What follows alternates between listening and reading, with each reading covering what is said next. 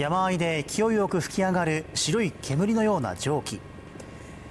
緑色の木々が広い範囲で粉をかぶったように白くなっています。ここは後部市の蘭越町湯の里です。近くには観光地である温泉の吹き出る沼ニセコ湯本温泉大湯沼があります。今日正午過ぎ蒸気とガスが吹き上がったと消防に通報がありました。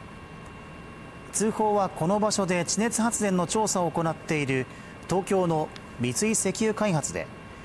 今日午前11時半ごろ櫓を組んだ機械で地面を掘削している際に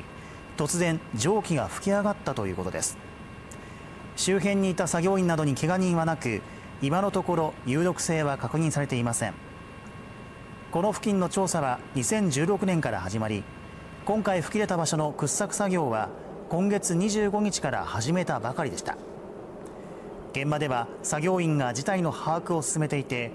蒸気をどう止めるか対応を急いでいます。